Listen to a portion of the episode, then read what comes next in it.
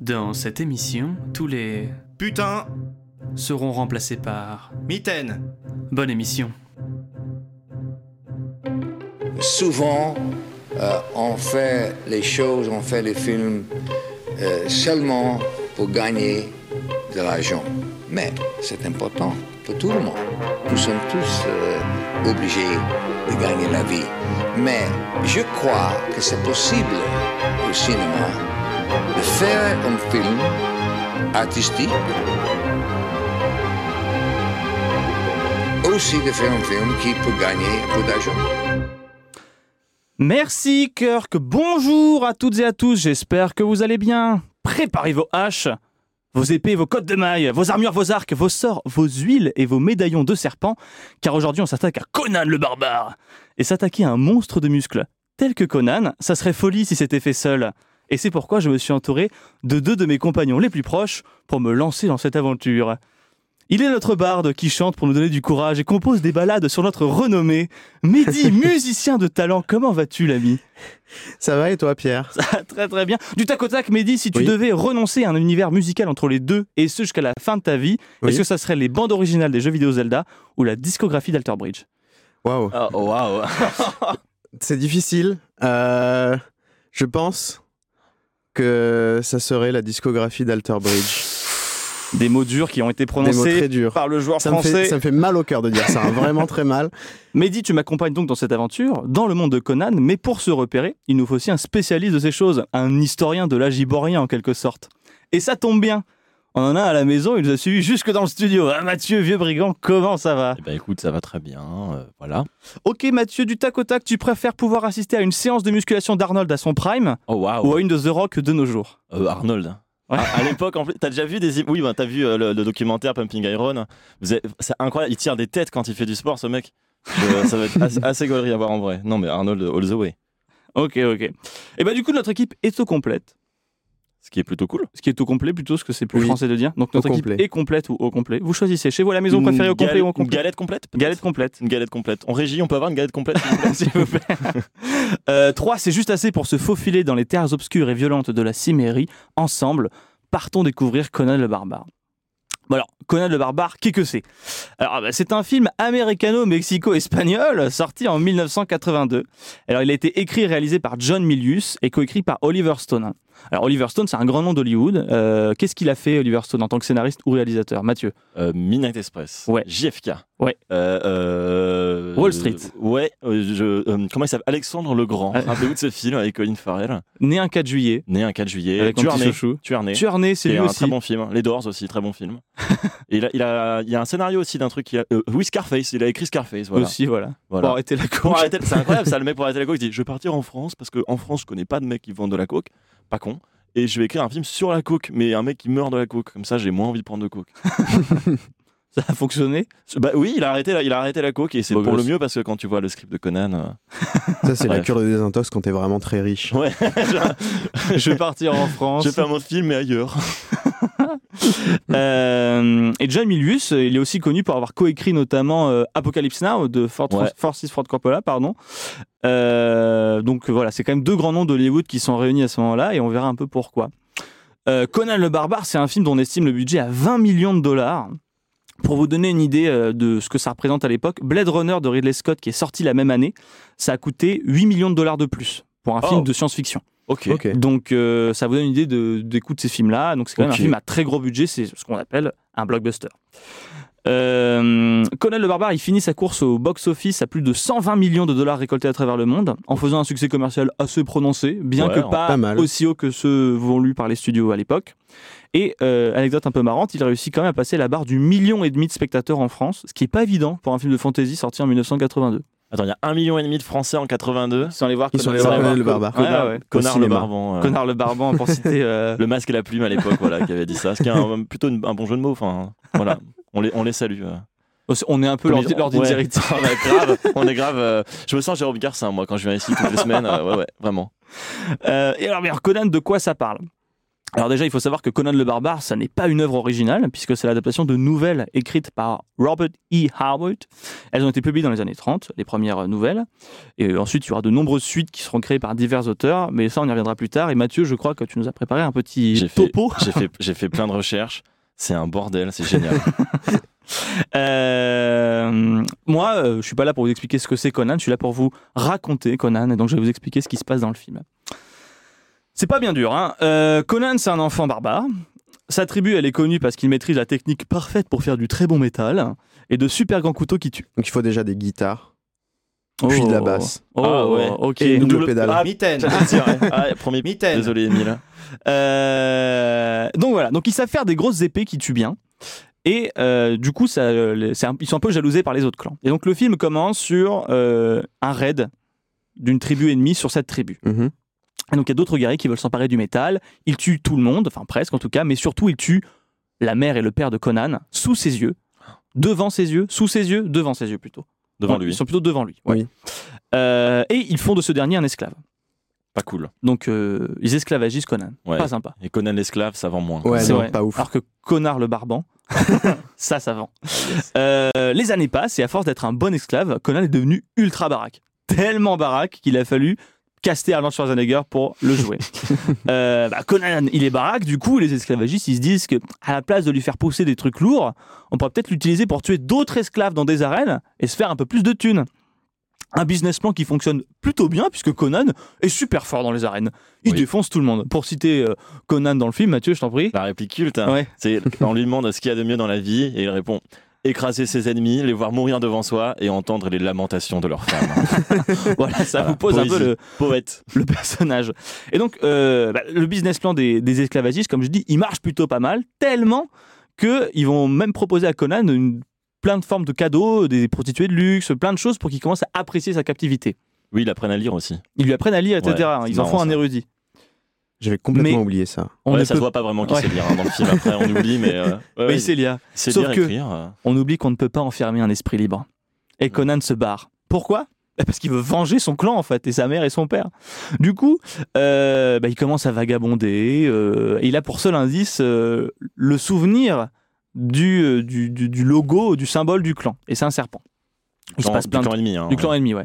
Oui. Euh, Parce que Sinon, c'est un très mauvais indice. si C'est son propre clan. je sais d'où je viens. Hum, Et je sais pas où je dois aller. Ah, c'est plus embêtant. Mm. Effectivement. Euh, et du coup, donc, dans ces épopées, il va rencontrer un archer euh, avec qui il va faire équipe et une voleuse avec qui il va aussi faire équipe. Euh, ça et d'autres trucs. Euh, alors, C'est plus tard dans le génial, c'est film, vraiment Donjons et Dragons. quoi. ouais, ouais, vraiment. ils comprennent que la tribu du serpent est en fait une secte, et ça tombe bien, parce qu'il y a un roi dont la fille a été kidnappée par la dite secte, qui est prêt à les payer très très très très très cher pour que l'équipe de Conan lui ramène sa fille. Tout le monde est plutôt chaud, parce qu'il y a de l'argent à la clé, et c'est sympa quand même, et part donc en quête de la secte. Après, bon, il se passe plein de choses euh, qui servent pas vraiment, genre Conan, Conan il est cruci- crucifié à un moment, euh, la voleuse se sacrifie pour lui, et hop, miracle, le chef de la secte, en fait, bah, c'est pile le type qui a tué la mère de Conan. Donc euh, comme ça, chut, c'est fait.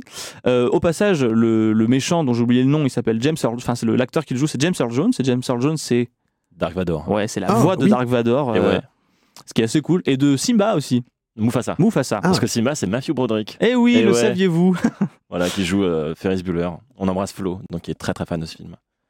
Voilà, Oh là. Après, il se passe plein de péripéties. Conan tue le gourou du serpent devant tous ses fidèles et prouve à tous les fidèles qu'il est juste humain et mortel. Contrairement à ce qu'ils pensaient tous, et ce qui les maintenait un peu en captivité de son aura de gourou. Ouais, il le décapite devant la foule. C'est quand même, voilà. C'est Et la donc, meilleure scène du film. tel Spartacus, il libère les esclaves. Oui. Euh, Conan devient donc très riche, puisqu'il est tellement riche, tellement riche qu'à la fin du film, il est juste assis sur une chaise et on parle du fait à quel point il est riche. Ouais. Et le film se conclut là-dessus. Voilà. C'était, euh, c'est ça qui se passe dans Conan. Et euh, avant de passer à la suite, je voulais prendre vos avis très rapidement. Euh, Mehdi, qu'est-ce Oui. que tu as pensé de Conan et est-ce que c'était ton premier visionnage C'était mon premier visionnage de Conan le Barbare. Et euh, qu'est-ce que c'était long C'était très très long. Le film est long. Il fait plus de deux heures, il me semble. Ou alors Ah il fait ouais. deux heures pile. Je sais plus En exactement. ressenti, il fait bien 3 heures. hein. En ressenti, il fait ouais, bien trois heures. C'était lourd. C'était long et lourd. Je me souviens de- d'images interminables, de paysages pas si beaux que ça. Pourtant, c'est filmé à Almeria. hein. Ouais. Almeria. À Almérie, oui. Et je me souviens plus de la- je me sou- je me souvenais plus de l'intrigue en fait. Merci de l'avoir rappelé euh, parce que je- vraiment je me suis dit mais qu'est-ce qui se passe Ah, J'avais oublié tous les persos. On connard le barbon finalement. Exactement. Euh, et Mathieu, Ouais, c'est- bah, c'est toi qui as proposé ce C'est film. moi qui ai Pourquoi proposé tu nous as Conan le infligé ça Barbare. Alors, euh, en plus, j'aime pas trop ce film. Voilà. que- moi, moi, c'était mon troisième ou quatrième visionnage, je crois. Euh, troisième, ouais, je crois. C'est mon troisième visionnage. Euh, parce que pff, j'aime me faire du mal, j'en sais rien. Non, je le trouve assez chiant comme film. Je le trouve un peu vraiment longuet. Je trouve que il y a, la photo est vraiment pas idéale. Mais C'est mal filmé. Ouais, non, non, ça- il y a plein de trucs qui vont pas. Mais Arnold, euh, moi je suis très très fan de, de ce type, mais c'est vraiment pas son meilleur film. Il- en plus, vous avez vu, j'ai tapé sur la table déjà et fait saturer les micros, c'est pas mal. hein. mais surtout, vous avez vu, il a des manches. Mm. Bah ouais, mais du coup, on voit pas ses gros bras. C'est- C'est con ça. ça comment ça sert Plus d'avoir aucun un mec- intérêt. Le mec a 58 cm de tour de bras et vous lui mettez des Mitaine. manches. hein. C'est un peu moins, parce qu'il a perdu 15 kilos pour le Oui, rôle. il a mais- pas 7 kilos pour pouvoir être plus souple. Ah, j'ai et eu poids. 15, moi. Ah, Ah, Quelque pour- part entre les deux. Il a perdu faisait, du pour poids. moi, il faisait, euh, il faisait 105 kilos avant euh, le Pour tournage. Olympia, ouais. Et il est tombé à 90. Ah, euh, peut-être alors un temps. J'avais retenu 7, mais ça se peut que ce Bon, soit 15. ouais, beaucoup. Il a perdu du poids pour pouvoir faire passer l'épée dans son dos, en tout cas, parce que sinon, bah, il était juste trop fat et trop. Trop, hu- trop huge. Euh, non, non, mais je suis pas hyper fan de ce film, mais je voulais proposer parce que je trouve qu'il y a plein de trucs intéressants à dire, notamment à parler du fait que. bah, Enfin, de ce qui marche pas. Et, et, et puis, euh, ça faisait un moment que je voulais qu'on fasse un film sur Arnold et euh, c'est quand même rigolo de commencer par celui-là. C'est pas faux. voilà. Et toi, et toi Pierre hein, Qu'est-ce j'ai- que- toi, haï, Pierre qu'est-ce que j'ai t'en as haï. pensé J'ai T'as haï haï, euh, j'ai haï, euh, c'est- c'est c'est moche, c'est tape à l'œil, c'est mal monté, c'est mal filmé. Mais la- l'intrigue est touchante, moi je trouve l'histoire d'amour entre, entre Pas du Arnold et- tout, c'est- c'est c'est le summum de la misogynie, euh, il y a de la musique tout le temps, enfin c'est infernal. Euh, c'est- ça a vraiment été. il y a eu- J'ai eu peu de visionnages douloureux dans ma vie. Conan en a fait partie. Ah ouais C'est-à-dire que ah mais franchement ça, épo- je vous jure, j'ai une- j'avais une, migraine à la fin du, du visionnage. quoi. Ouais, y a- C'était C'est vrai éprouvant. que c'est les, pénible. les musiques, euh, je, crois- je crois qu'on va revenir dessus parce qu'il y a un musicien autour de la table, mais les musiques euh, Ah non mais tapent un c'est- peu sur le système à un moment. Ouais, ouais, À non, c'est- peine. à peine. Enfin bref, c'était euh, notre avis en préambule de Conan et je crois que c'est l'heure de passer à la suite. Voilà, alors moi je voudrais quand même qu'on commence par parler de ce film en parlant de son réalisateur, pour comprendre un peu ce qui se passe. Yes. Euh, John On s'attaque à Milius du gros. est une figure d'Hollywood extrêmement intéressante et je viens de faire un teasing, parce qu'on va pas parler de John Milius en premier en fait, on va en parler Oh. après. Euh, Bien avant joué. de se pencher sur, sur l'adaptation de Conan, du coup, c'est bien de savoir ce que c'est le matériau de base. Ok. Euh, et comme j'ai dit en intro, on a un vrai fan de Conan sur le plateau. Mathieu, c'est C'est quoi moi Conan C'est moi le fan de C'est Conan. toi, le, toi tu es Moi, fan là, de crois quand que Conan. c'est toi, t'as ouais. le t-shirt de la salle de sport d'Arnold Schwarzenegger, je serais fan de Conan. hein. Oui. C'est vrai. Euh, Enfin, c'est vrai, oui et non. En fait, euh, en vérité, je connais pas si bien que ça le, le personnage et son lore, mais je me suis un peu informé sur, pour, pour- en, en amont de cette émission et j'ai découvert plein de choses passionnantes euh, que je m'en vais vous raconter. Conan le Barbare, du coup, tu l'as dit, à l'origine, c'est un personnage de nouvelle.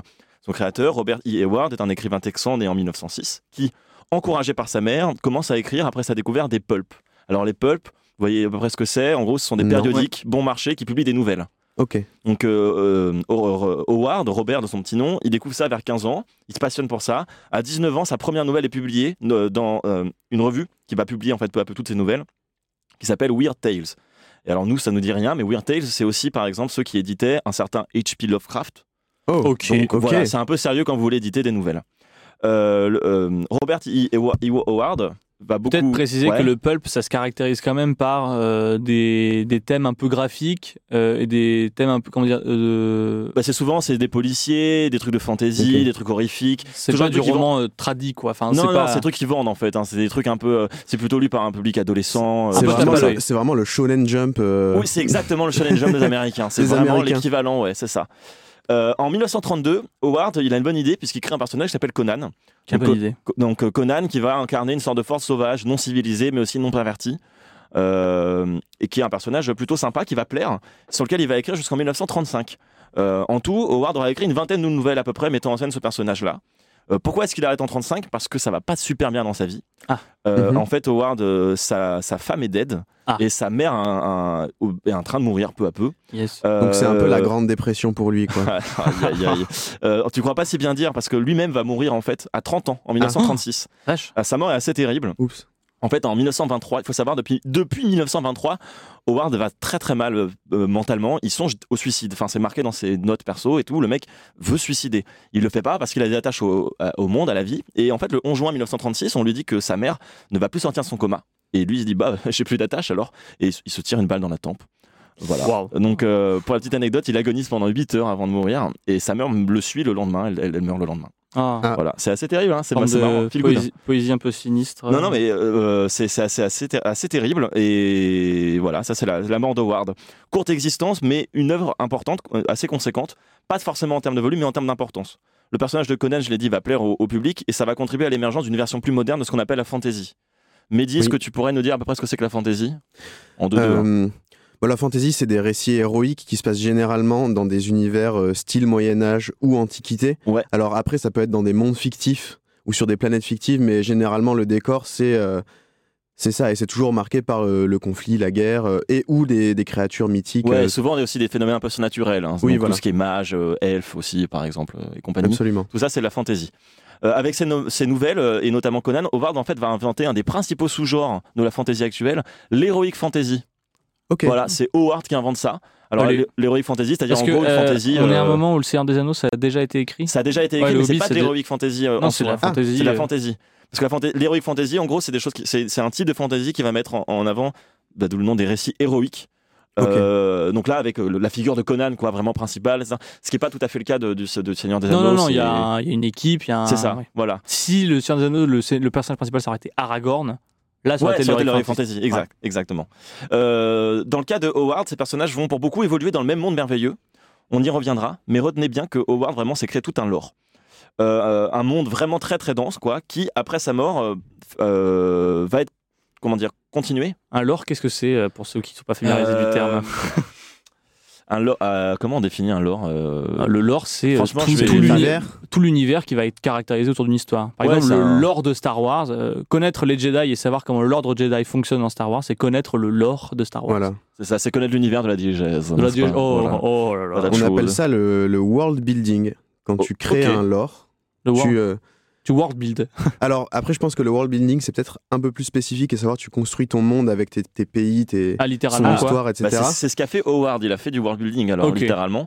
Mais ça fait euh, partie de quelque chose de plus grand qui est le lore. Ok. Hein, quand tu inventes une religion, je sais pas si c'est vraiment du world building, mais ça fait partie du lore. Mais Bah, Alors pour le Je coup, il a saurais pas. vraiment fait du world building parce qu'il a écrit un essai pour euh, résumer un peu son, son, son monde donc, euh, qui s'appelle L'âge liborien.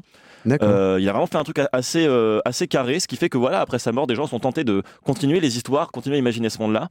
Et ce qui m'amène à vous parler, je vous ai dit que ça allait être le bordel, ça pa- commence maintenant, à vous parler d'un certain Lyon Sprague de Kemp, qui déjà a un nom Uh-huh. euh, L- clairement inventé, Lyon, hein. euh, comme la ville. comme la ville, Bien ouais. sûr, Comme la ouais. ville de comme, Lyon. Comme la ville de Lyon, voilà. Alors pourquoi est-ce que je me dois de vous parler de lui Parce qu'en fait, quand on dit que Conan le Barbare, le film, est une adaptation des nouvelles de Howard, en fait, c'est un peu inexact. Je vous explique. Quand un- mettons que là, euh, il y a un auteur qui meurt, que vous aimez bien, et vous disiez, vous dites, euh, je vais continuer à imaginer des histoires à son personnage. Hmm, Qu'est-ce genre que vous Astérix Obélix. Voilà, et vous dites, Ouais. mec, euh, Uderzo et Goscinny sont, ils sont morts. Non, Euh, Uderzo est vivant. euh, il est mort, je crois. Il y a peu Il y a peu, ouais. Ah ouais Ah, ils sont petit tous peu les deux d'os. morts. En régie, on peut Maintenant. vérifier si Uderzo est décédé. Non, Uderzo est dead, hein, je crois. hein. Le, gars, le gars est dead. hein. Il a rejoint Goscinny euh, et Guy Bedos là-haut. Mais euh, bon, mettons que voilà, euh, Astérix, euh, vous voulez conter des histoires, qu'est-ce que vous faites Bah, vous écrivez des nouvelles histoires. Ouais. Oui, mais il bah, faut avoir simple. les droits. Oui, mais surtout, vous, ben, vous inventez de nouvelles histoires. Pourquoi, pourquoi je dis ça Ça paraît évident, mais c'est pas évident pour tout le monde. Parce que Lyon Sprague de Kem, qu'est-ce qu'il a fait Euh, Alors, il a imaginé de nouvelles histoires à Conan, mais il s'est aussi amusé à réécrire. les- Uderzo est bien dead. On me confirme Ouais. en régie que Et- Uderzo Le est mec vivant. est dead. Le mec est Le mec est dead. yes, yes, le Yes, mec est dead. Euh, non, il s'est amusé à réécrire en profondeur certains des textes de Howard durant les années 50. C'est-à-dire que, mettons que vous soyez un gars des années 70, vous Mhm. vouliez lire les aventures de Conan. Oui. Vous dites, on m'a parlé de ça, ça a l'air intéressant. À moins que vous ayez un papy qui a acheté les Weird Tales à l'époque, Ouais, il n'y Bah, a c'est- aucun moyen de les avoir. à moins d'acheter un, un recueil de nouvelles dans lequel on verrait euh, toutes les histoires. Sauf que les recueils, qui est-ce qui les édite Euh, Weird Tales, non Non les recueils de nouvelles hein, dans lesquels on a tout en- ensemble, ah, bah, Les éditeurs, non c'est Ah Lyon, non, c'est Lyon Sprague de Kemp qui les édite. Ok. Et donc qu'est-ce qu'il Ah. a fait ce petit filou Et ben dans ses recueils, il a mis toutes ses nouvelles et des réécritures des textes originaux à sa sauce. C'est ce qu'on appelle un entrepreneur. Oui, mais ce qui par ailleurs euh, est Ok, bon, vous m'a- je suis fasciné par ce qui se passe. Ouais, c'est le mec a incroyable. un culot le mec a un culot. immense. Et en plus, alors déjà ça en soi c'est embêtant, mais en plus ce qu'il faut savoir c'est qu'avec lui la série va perdre en sérieux. Pas dans le sens où ça va être moins premier degré, Pas du tout. Dans le sens où il va vraiment faire de Conan une sorte de caricature de lui-même. C'est-à-dire que le- l'espèce de cliché qu'on a du barbare, un alphabète, hyper musclé, avec euh, des nanas à poil et stupides, en fait, c'était pas tout à fait ça dans, dans, dans, dans les, dans les nouvelles de Howard, mais sous la plume de, de notre ami Lyon, euh, c'est complètement Mhm. ce qu'il va faire. Et euh, évidemment, du coup, le film s'inspire plutôt des nouvelles version Lyon euh, Sprague de Kemp Oui, que ok. version Howard. Euh, et alors pour la petite anecdote, cette supercherie générale, elle va durer quand même jusqu'aux années 90. Et c'est à la fin des années 90, on va commencer à rééditer les textes originaux. Il y a des gens qui se sont dit tiens, je vais checker les manuscrits. Ils font waouh, Ça n'a rien c'est- à voir. rien à voir. C'était vachement plus compliqué que ça. Euh, par exemple, Conan était assez érudit en fait, euh, en vérité, euh, dans, dans les textes originaux, euh, ce qui est pas trop visible. euh, tu vois, à part une scène à un moment où il apprend à lire dans le film, ça se voit peu, et apparemment dans les deux autres nouvelles, euh, c'est le cas. Euh, cette petite remarque me donne d'ailleurs envie de faire passer un message. Voilà, Euh, Oui. je le dis publiquement. Moi, l'épisode, euh, là, j- j'ai fait plein de recherches. Euh, mon anniversaire, il était pas, il y a- c'était il y a pas longtemps. Euh, au moment où on enregistre. Joyeux anniversaire en retard. Et euh, je me suis notamment aussi intéressé aux comics de Conan, hein, voilà, parce que les gens qui se sont mis à imaginer euh, des nouvelles histoires à Conan, il y en a qui ont fait des comics. Stylé. Euh, et il y en a qui sont très très stylés. Et alors voilà, si des gens veulent me faire un cadeau, hein, euh, moi les nouvelles de Howard ou alors les comics de Conan, et notamment ceux de Windsor Smith, parce qu'il y en a plusieurs, Euh, voilà, je le dis, hein, je, suis, je suis chaud en régie si jamais on m'entend. Euh, Le mec fait un appel à cadeau. euh. Ouais, blague, blague à part, le lore Alors, est vraiment balèze. avant comme de faire je te des disais. cadeaux à Mathieu, si vous avez de l'argent à dépenser, euh, on va créer un compte Tipeee pour Ouais, multiplex. faites des dons, ouais, faites des dons pour multiplex, parce qu'on est, on est clairement à perte hein, en ce moment, je crois. Voilà, et moi, vous En ce pouvez moment. m'envoyer de l'argent. Et vous n'aurez aucune contrepartie, euh, ça me fera juste plaisir. tu pourras t'acheter des pâtes euh, Voilà, ou, ou de- des instruments peut-être Ouais, s'il y a beaucoup peut-être. d'argent. s'il y a vraiment Effectivement. beaucoup d'argent, ouais. Mais du coup, comme je vous le disais, le monde, le lore est un peu balèze. Alors, je vais vous faire un petit topo quand même parce que j'ai fait des recherches. Vas-y, vas-y, Ok, vas-y. vous êtes prêts Rapidement. Donc, le monde de Conan, déjà, c'est un monde proto-historique, Ok, fictif. Avant l'histoire. C'est- Voilà, le mec a inventé une préhistoire euh, fictive. Donc, ça se passe sur Terre. hein. Euh, alors, tout commence avec l'âge turien, Bien sûr. d'accord. âge pré-cataclysmique, évidemment. Puisque c'est avant le cataclysme. Exactement, le cataclysme. Donc ça, Cataclysme des dinosaures, genre Le. Non. L'âge turien, c'est entre moins 20 000 et moins 14 000 à peu près. Parce que Ok. la grande catastrophe arrive vers 14 000 avant JC. Mais il y avait des civilisations à ce moment-là déjà. Exactement, il y avait des civilisations et c'est à cette époque-là que vit un autre personnage. Mais il y avait, il y avait De l'écriture Howard. alors Non, Non D'accord. mais il Mais il y avait. y a des traces, t'inquiète. Tac, TKT, Ok, mec, ouais. TKT, c'est super, tout est bien fait. Non, mais alors, faut savoir que le mec a inventé des personnages pour chacune de ses époques. D'accord. Donc, l'âge turien, c'est l'époque de Kull, qui est un barbare atlante. Voilà, qui Oh. vit sur l'Atlantide. D'accord. Euh, pourquoi Qu'est-ce que c'est la grande catastrophe, du coup Vous me C'est voyez la, c'est la- la submersion de Ah. l'Atlantide. Exactement. Donc ça, ça arrive vers 14 000. Ça marque la fin de l'ère- l'âge turien et l'arrivée dans une nouvelle ère, l'âge iborien. Donc ça, c'est Ah, l'époque de. Ça, c'est Conan, ça. Oh, C'est l'époque de Conan, exactement. Ok. Mais Ça attends, se mais il situe- parle de Cull dans, dans Conan. Oui, c'est une espèce. À un moment, il- je crois que c'est à lui qui prend le- L'épée. l'épée. Exactement. Il prend l'épée de Kull. Kull, c'est un. En gros, c'était le, le grand roi euh, à l'époque euh, turienne, Ok. etc. Ouais, c'est- Attends, mais c'est censé être un moment ultra important et c'est vraiment jeté genre, oh, il y a une épée dans une grotte, prends-la. Ouais. Ouais. Ok, mais ouais. mais c'est censé être un moment ultra important du lore et un vrai fan Ouais. aurait fait. Oh mon Dieu, c'est le cadavre de Kull. Mais il n'a pas été enseveli. Euh, bah voilà. Mais euh, du coup, non, c'est nul dans le film. Euh, donc l'âge iborien, c'est Il y entre aurait moins. eu toutes les vidéos théories sur YouTube. Ah, avec- ouais. Ah grave, grave. Ça, tu intéressant. La- la- L'âge iborien, c'est entre moins 14 000 et moins 10 000. Donc, euh, dans la vraie monde, c'est en gros le paléotique su- paléolithique supérieur. Euh, et ça s'arrête avec, évidemment, tout le monde le sait, la grande invasion picte. hein, Bien sûr. vers- Ah vers oui, moins 10 000. abso- Les mecs absolument. en oui. kilt Vers- qui vers- arrivent. vers moins 10 000, ce qui nous amène au dernier personnage important euh, de Howard, un certain Bran McMorn, héros de plusieurs nouvelles. Brad McMorn, ah, il est déjà... lui, il est bien écossais d'un coup, Ouais. par contre. hein. Et, euh, et pourtant, tu vois, c'est le, c'est le dernier des rois pictes, en fait, Waouh. qui, qui va affronter l'Empire romain au premier siècle de notre ère. Ok, oh, la vache, le mec a fait à couvert 15 millions d'histoires Voilà. au calme, quoi. Le, le lore est super dense, offrez-moi les comics, euh, s'il vous plaît. Et non, et blague à part, si jamais ça vous intéresse, il y a une série documentaire Arte qui s'appelle Aux sources de la fantasy, qui revient un peu sur les, les- les personnages importants de la fantasy. Donc ok, il y a ok. un épisode sur Lovecraft, un épisode sur Seigneur des Anneaux, merde, j'ai un trou de mémoire comme un Tolkien. fou. Tolkien, Tolkien. évidemment, j'ai toujours su. Et un épisode dédié à Robert E. Howard, Ok, qui, ok. est, qui est vachement, euh, vachement intéressant. Voilà, je vous Eh le recommande. ben, ça dure une demi-heure à peu on près. mettra les liens. on mettra euh, les- sur le Instagram, Instagram, peut-être. ouais. Exactement. Ok, bah merci Mathieu, c'est beaucoup plus clair en tout cas. Euh, mais du coup, pour revenir euh, au film, Milius, John c'est qui Milius. Et pourquoi on vous tanne avec lui depuis tout à l'heure Bah, Alors John Milius, c'est... euh, Comment, comment, comment décrire le personnage Vous avez vu The Big Lebowski Moi, j'aime bien commencer comme ça. Ouais, quand c'est on vrai. parle. Vas-y. Vous avez vu The Big Lebowski Moi j'ai vu The Big Lebowski. Je l'ai Dans pas The vu, Big Lebowski, il y a The Dude, Ouais. personnage principal, interprété par Euh, Jeff Bridges, Jeff pardon. Bridges, et il a deux potes avec qui il fait du bowling. Ouais. Il y en a un des deux, il est un peu nerveux, il a un flingue tout le temps. Ouais, et John- joue par- le par- personnage joué par John Et Goodman. bah, ce personnage-là est inspiré de John de Milius. John Milius dans la Oui. vraie vie. C'est vrai que quand vous regardez euh, la photo, enfin comment John Milius est, enfin la- la, Physiquement. gueule physiquement, euh, la manière dont il taille sa barbe, etc. Il y ressemble vraiment au personnage de Goodman ouais, ouais. dont j'ai oublié le nom d'ailleurs. Et, mais même en termes d'attitude aussi, apparemment, c'est un mec un peu nerveux, euh, John Milius. Oui, j'ai deux trois trucs à vous raconter là-dessus un peu plus tard pour vous donner un peu une idée du personnage. Mais en gros, alors comment ce mec il perce à Hollywood Euh, euh, Alors déjà, euh, dans les années 60, il veut faire l'armée. Ok. Euh, voilà, sauf que euh, problème de, Soit. sa- problème de santé, il est pas Dans pris. l'armée, pas le SWAT. Ah oui, pardon. Soit. Euh, et donc il Pardon. commence, à, il commence euh, sa carrière dans le cinéma dans les, à la fin des années 60 où il gagne un, un concours de film étudiant et il gagne le- son premier prix pour euh, un film qui s'appelle I'm So Bored. Ok. Je suis tellement euh, ennuyé. Mhm. Mhm. Après, il travaille sur des films à petit budget, etc. Blablabla. Et euh, d'abord, il est tout le temps scénariste et il décide de devenir réalisateur parce qu'il n'est pas satisfait des modifications apportées par son scénario pour, euh, par exemple, Juge et hors-la-loi et Jeremiah Johnson. Bien sûr, Jeremiah Johnson, ton préféré, Mehdi, je crois. Absolument. Mais Ouais, Jeremiah oui. Johnson, c'est c'est le film, euh, avec- c'est pas le film avec euh, comment il s'appelle, euh, Bra- proto, proto Brad Pitt, euh, Je sais pas. Redford, j'ai Robert aucune Redford. idée de- Ah, Ah, waouh, C'est Robert pas ça Redford, c'est proto Brad Pitt pour toi Ok, ouais, ça se défend. bah ouais non. Ouais, ouais, ok, ça se défend. Ouais, ouais, non, non, il y a. Mais il réalise euh, Redford euh, vieux, donc euh, peut-être. Ah bah Brad Pitt, il est pas encore assez, on sait pas. C'est vrai, c'est vrai. On sait pas. On Ok, sait pas. ok, ok, j'aime bien sa théorie. Voilà. Et donc après, pourquoi Donc j'ai- je l'ai dit un peu tout à l'heure. Comment il devient euh, vrai Comment il est projeté sur le devant de la scène à Hollywood Bah, il va tout simplement co-scénariser Apocalypse Now pour euh, Francis Ford Coppola. Et il est donc nommé euh, à l'Oscar du meilleur scénario. Et à partir de ce moment-là, il va Il y a euh, une palme commencer- d'or aussi sur le film, euh, je crois.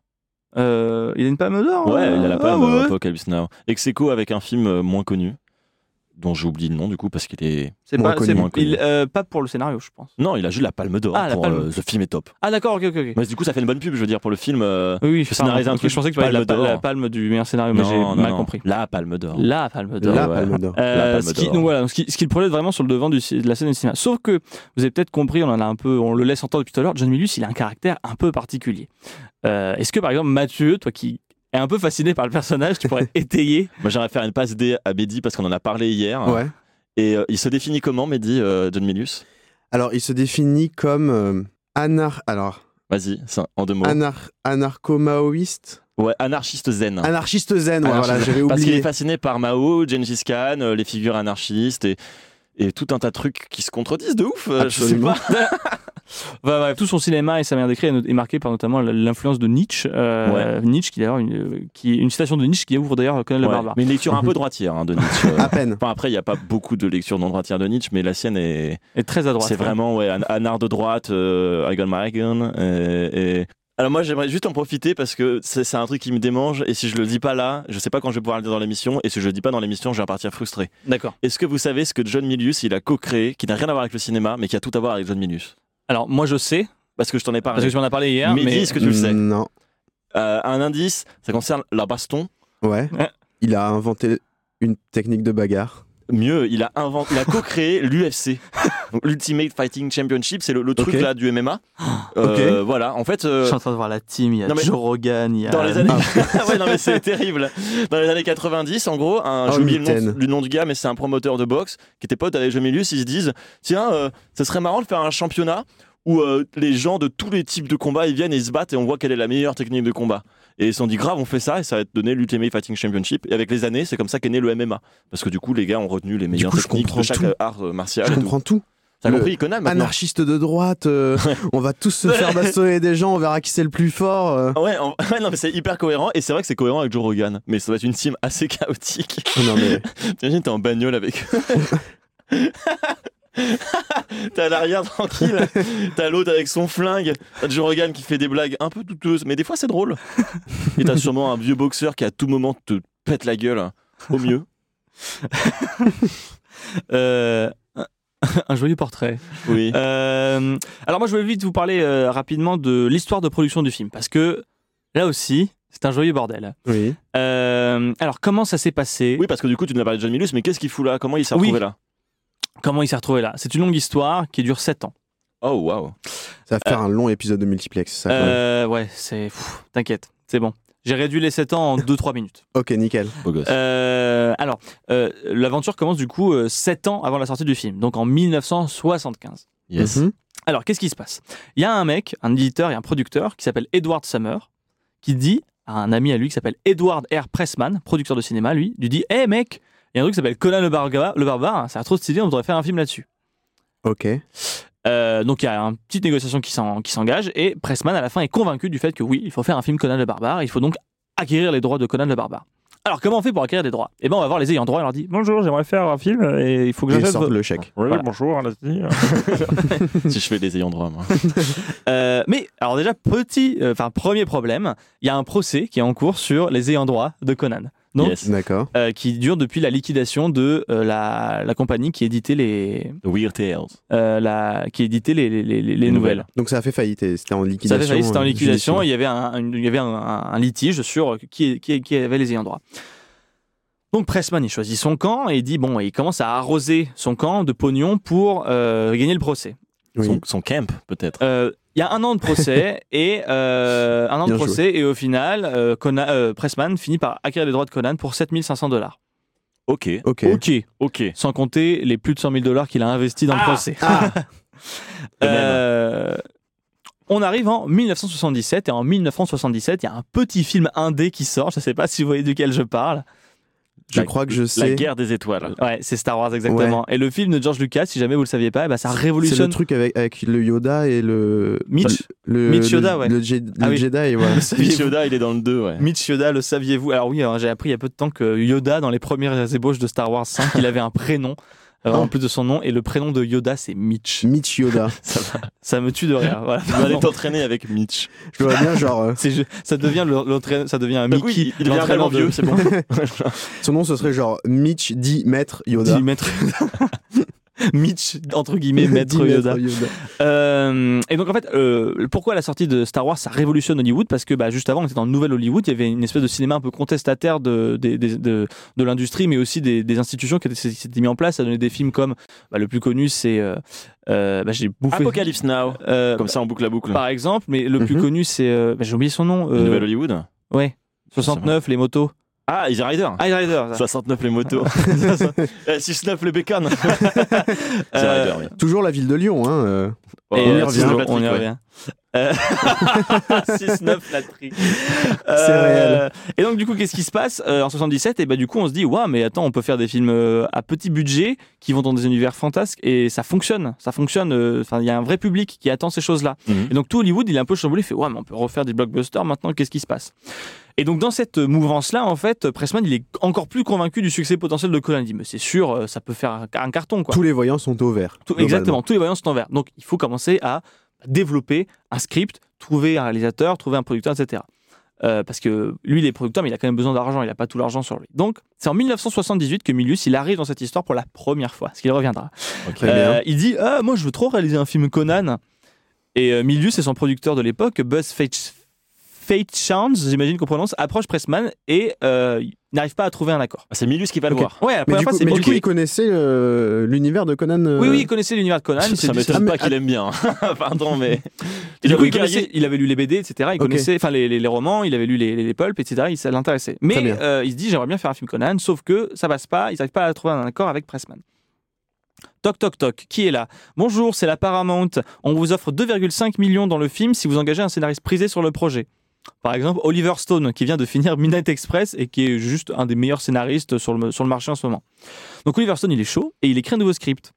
Euh, Euh, alors- parce qu'il y avait déjà un premier script qui avait été écrit, en fait. La cocaïne et Oliver Stone écrivent un premier Alors, script. Tu viens de niquer une vanne, mais c'est Ah, pas grave. C'est vrai. C'est pas grave. Allez, Euh, Il y a un. coup de jus pour Guillaume. Aïe. Euh, donc en fait, euh, pourquoi je dis qu'il écrit un nouveau script Parce qu'en fait, ils avaient déjà engagé un mec qui s'appelait Roy Thomas qui a écrit un script, mais Oliver, il a pas aimé le script euh, de Roy. Du coup, euh, il écrit un nouveau script, un script un petit peu bizarre. En effet, parce que bah, euh, euh, Oliver Stone, il est cocaïnomane, entre autres, Euh, et euh, bah, ça influe un petit peu son style. oui. Du coup, euh, pourquoi, euh, pourquoi le film il est un peu étrange de ce premier script d'Oliver Stone en quoi ça fait un truc un peu étrange pour de la fantasy par exemple Moi, moi, tu me l'as dit en amont, donc Ouais. je vais bah pas. je vais déjà Ah, pas parce que ça se réagir, passe dans le futur au lieu de se passer Ouais. dans le Voilà. protestant et que mais- Coup dur pour la giborien et le lore. et euh, Au surtout revoir. que Conan se bat contre une armée de 10 000 mutants Voilà. Pas Rien mal. à voir avec le lore, quoi. Attends, c'est un cocaïnomane ou c'est un enfant de 5 ans Les, Les- deux. L'un réveille l'autre. Et là, Ah mince je te le renvoie vers la carrière de Van Damme et tu verras que l'un réveille l'autre. hein. Euh, en tout cas, bref, on, le script est terminé et on estime la réalisation de ce script à 40 millions de dollars. Alors 40 millions de dollars, c'est une somme immense pour l'époque. Pour vous donner une Ok. idée, Star Wars 4, donc un nouvel espoir, le premier film Star Wars, vous voyez Oui. la gueule que ça a quand même. Ouais, c'est plutôt, Ouh. plutôt euh, innovant visuellement. Plutôt innovant visuellement, ça a dû coûter 11,5 millions de dollars. Ok, ce Ah. film coûterait 4 fois plus cher que ce premier Star Wars. Putain, le, mec, le mec a pris son petit rat et a dit Je vais faire un film. Ça Ouais. va coûter 4 Star Wars. Il y aura un mec versus des mutants, ça va être génial. Moi, je suis pour, mais c'est Moi- pas Conan, quoi. Ouais, c'est pas Conan. Mais en vrai, par contre, je suis curieux de voir son, son Ouais. script. Euh, et donc ça fait un petit peu cher. Il y a, les studios sont li- mine de rien encore un peu frileux. On est encore en, t- en train de se dire peut-être bah, peut-être que Star Wars c'était un coup de chance, etc. Donc on n'est pas encore certain du succès euh, assuré. Oui. Euh, en plus, Stone, Pressman et Summer, qui sont donc les trois euh, gros hommes engagés à ce moment-là sur le projet, euh, ne trouvent pas de réalisateur pour le film. Euh, et donc il y a plusieurs personnes qui sont envisagées, et notamment Alan Parker, qui a donc réalisé Midnight Express, Ok. écrit par Oliver Stone. Alan Parker, il a aussi fait Fame, The Wall. The Wall. Et ouais, les marteaux là qui marchent. euh, Oui, ouais, j'ai la ref. Autre film très Mississippi Burning. Ah ouais, ouais, c'est- c'est Alan Parker Ah oui, Oui, c'est vrai, c'est Alan Parker. Oui, dis donc. Euh, Oliver Stone lui-même est envisagé. Il y a aussi Ridley Scott, mais Ridley Scott, Wow. comme on l'a dit, Ah. il est trop occupé à faire Blade Runner en fait, donc euh, Ok. pas le time. Qui est moins cher. Non, qui est Euh, un peu plus cher.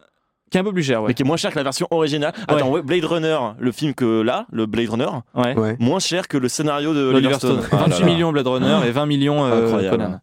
Je veux voir ce film. hein. Et euh, on va aussi voir Joe Alves. Et là, vous me dites, mais c'est qui Joe Alves C'est qui, qui, Joe Joe Alves Alves Joe Alves, c'est Ah, le ok. réalisateur de la seconde équipe des Dents de la Mer.